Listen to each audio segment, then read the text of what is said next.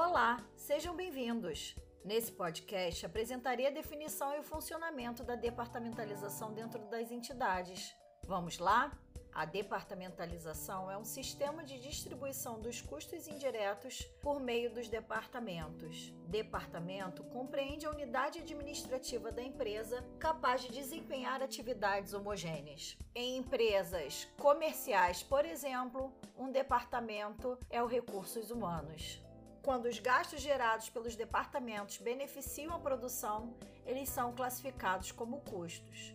Por essa razão, eles podem ser considerados centros de geração de custos. Os departamentos podem ser classificados em departamentos de produção e de serviço. Os departamentos de produção são aqueles que promovem mudanças nas matérias-primas e ou produtos. Os custos são alocados aos produtos uma vez que estes passam fisicamente pelos departamentos de produção. Os departamentos de serviço são aqueles que executam serviços auxiliares provendo apoio aos departamentos de produção. Os custos são transferidos para os departamentos que deles se beneficiam. Um departamento pode ser um centro de custo, embora existam centros de custos que não correspondam a um departamento. Um departamento pode ser subdividido em mais de um centro de custo, desde que esse processo seja economicamente viável e permita melhor apropriação dos custos indiretos aos produtos. Mas o que é centro de custo? Compreende a unidade administrativa de acumulação de custos indiretos.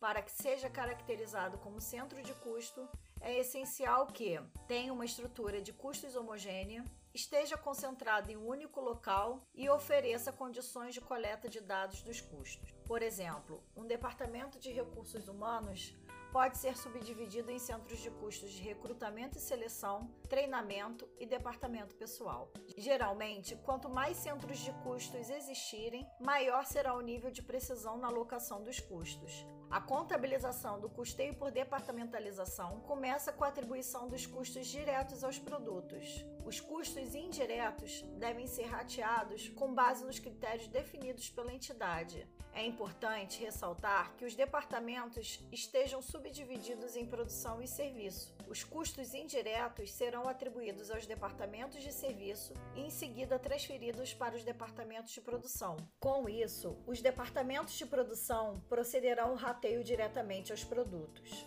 Assim, os custos totais serão compostos dos custos diretos e indiretos alocados aos produtos. A departamentalização minimiza a arbitrariedade de alocação dos custos indiretos aos produtos e ajuda a empresa a mensurar seus custos com maior eficiência.